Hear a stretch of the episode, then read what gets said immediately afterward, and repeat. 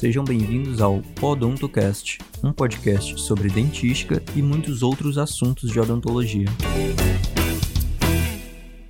Olá a todos, aqui é o professor Mário Moreira. Estamos aqui de volta com o assunto exame clínico no nosso podcast.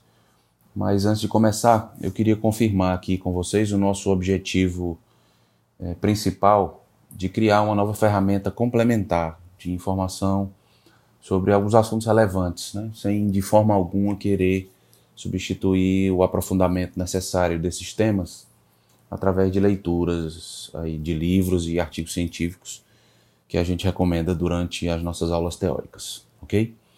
Bom, então eu escolhi outras duas sugestões sobre o assunto exame clínico para comentar aqui com vocês. A escolha desses dois tópicos, né, dessas duas sugestões ou dicas, é, se basearam na, na frequência em que eu observo em clínica algumas das situações envolvendo esse assunto. Então a primeira é sobre anamnese. Eu até introduzi esse assunto aqui no episódio passado, mas eu queria aprofundar um pouco. Esse assunto merece mais um pouco de atenção é, e é mesmo muito importante saber é, o que fazer com as respostas que nós obtemos de algumas perguntas que a gente faz durante a anamnese não somente em dentística, mas para, para o fechamento de diagnóstico e elaboração de plano de tratamento de qualquer especialidade. Então, por exemplo, o que fazer com respostas a perguntas como qual é o motivo da sua consulta? Né? Quando a gente se refere ao paciente, pergunta isso para o paciente. Ou, por exemplo, qual foi a última vez que você esteve em consulta com um dentista? Ou ainda, quantas vezes você escova os dentes por dia? Né? Então, por exemplo, quando o paciente nos diz o motivo principal da consulta, isso pode nos conduzir ao problema principal, né, ou à necessidade principal, mesmo que não haja sinais clínicos evidentes de um problema. Né. Por isso é muito importante a gente ficar atento às respostas, né, sem, obviamente, se descuidar de procurar por outros problemas que necessitem intervenção.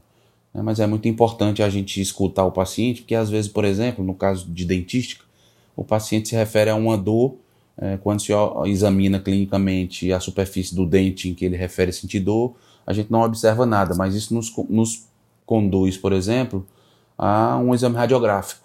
Né? Então, o motivo principal da consulta do paciente, em geral, é muito importante.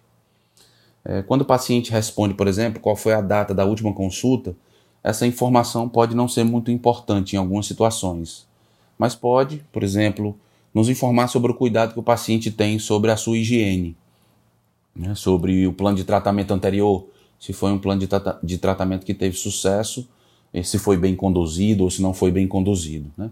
Então, por exemplo, um paciente com um quadro é, de presença de bastante biofilme visível é, na superfície dos dentes e no, na região cervical, né, próximo à gengiva, pode nos dar muitas informações. A primeira é que esse paciente, por exemplo, pode não cuidar muito bem dos dentes é, segundo, esse paciente pode não ter sido orientado, não, pode não ter sido feito em nenhum momento uma instrução de higiene oral. Né?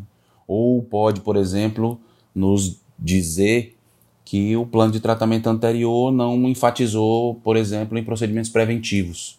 Né? Daí a importância da gente saber o que fazer com a resposta quando o paciente dá esse tipo de informação. Em relação à frequência de escovação dos dentes ou uso do fio dental, eu arrisco aqui a dizer para vocês que mais de 90% dos nossos pacientes respondem que sim, que usam fio dental e que escovam os dentes mais de três vezes ao dia, ou pelo menos três vezes ao dia. Isso é muito importante para a gente fazer uma relação real dessa resposta com o quadro de saúde presente. Né? É muito estranho uma pessoa que escove os dentes do, três vezes ao dia apresentar sangramento gengival por inflamação, por exemplo. Né? Então, é, isso é muito comum, né? a gente associar ao que o paciente diz. Na maioria das vezes, o paciente diz que escova três vezes ao dia porque alguém disse isso para ele e ele tem medo de dizer a verdade. Por exemplo, que, que escova uma vez só, ou que de repente não escova, ou que nunca usou fio dental. Né?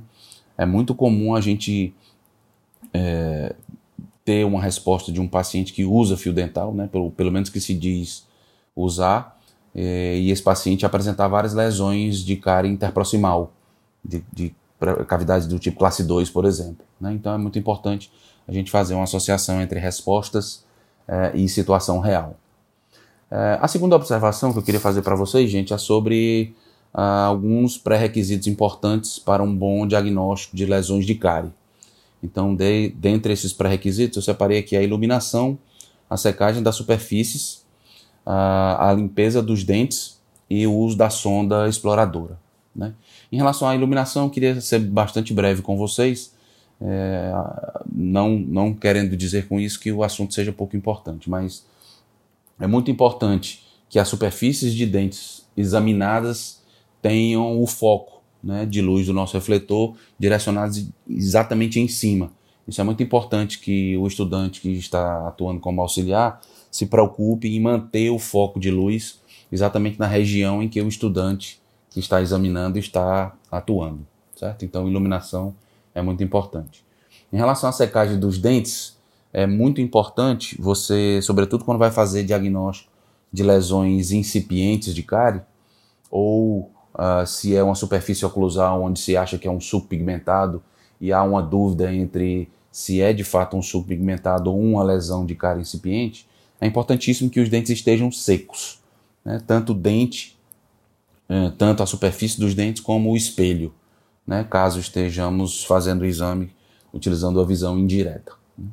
Um outro fator importante é a limpeza dos dentes. É muito frequente a gente é, ver alguém tentando examinar e diagnosticar cárie com presença de biofilme na superfície dental ou, é, o que é bastante comum também, a presença de pasta profilática.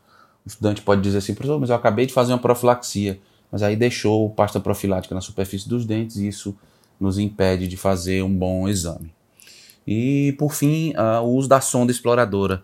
Já não é mais nenhuma novidade para nós, há bastante tempo se sabe que a sonda é um instrumento auxiliar de diagnóstico de superfícies uh, oclusais, por exemplo, mas somente para remover algum, algum obstáculo. No caso que eu acabei de falar, é, resto de biofilme ou presença de pasta profilática da superfície dos dentes. A sonda exploradora deve ter uma ponta arredondada né, e de forma alguma é, lesões, sobretudo incipientes, devem ser pressionadas com, com a sonda é, para a gente evitar construir cavidades onde elas não existem, certo? Então esses, três, esses quatro itens aí importantes em relação a um bom diagnóstico de lesões de cárie: iluminação, secagem dos dentes do espelho, limpeza dos dentes e o uso uh, inteligente, digamos assim, da sonda exploradora, tá bom? Então, bom, eu vou me despedindo aqui de vocês. A gente possivelmente vai gravar mais um ou dois episódios, ou quantos forem necessários, sobre esse tema, exame clínico. E aí, agora já respondendo algumas perguntas. Então, quem tiver mais dúvidas, por favor, interaja aí com a nossa equipe de produtores. São todos estudantes do nosso curso de odontologia da UFC em Sobral. São a Vitória, o Isaac, a Gabriela, a Carol, a Giovana, o Murilo, a Mariane e a Marcelina tá bom? Então façam chegar a nós aí as dúvidas é, e a gente vai respondendo, ok? Abraço a todos, bons estudos e até o próximo episódio.